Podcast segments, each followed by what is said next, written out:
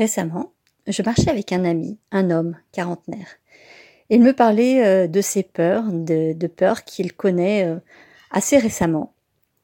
Et je lui ai répondu par euh, ce que je venais de comprendre, que en tant que femme, j'ai vraiment la sensation d'être née avec la peur. Il y a beaucoup de, filles, de petites filles qui ne naissent pas ou qui meurent assez rapidement.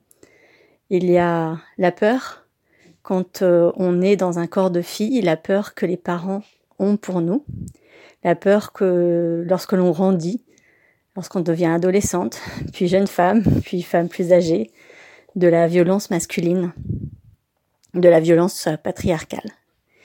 Et cette peur, c'est, euh, à mon sens, une faiblesse parce que elle, euh, elle, nous empêche de faire des choses.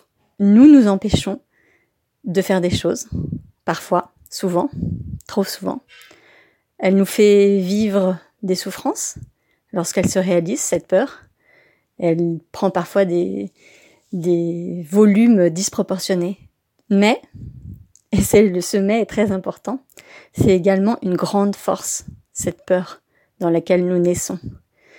Parce que grâce à elle, nous développons, je crois, une capacité à faire face à la peur, puisque nous la connaissons dès notre plus jeune âge, dès, je dirais, même dans, dans notre histoire, dans notre filiation euh, féminine. La peur est là, donc on apprend à vivre avec, à l'apprivoiser, à la dépasser et à donner beaucoup pour soi et à faire peut-être plus que ce que les autres pensaient.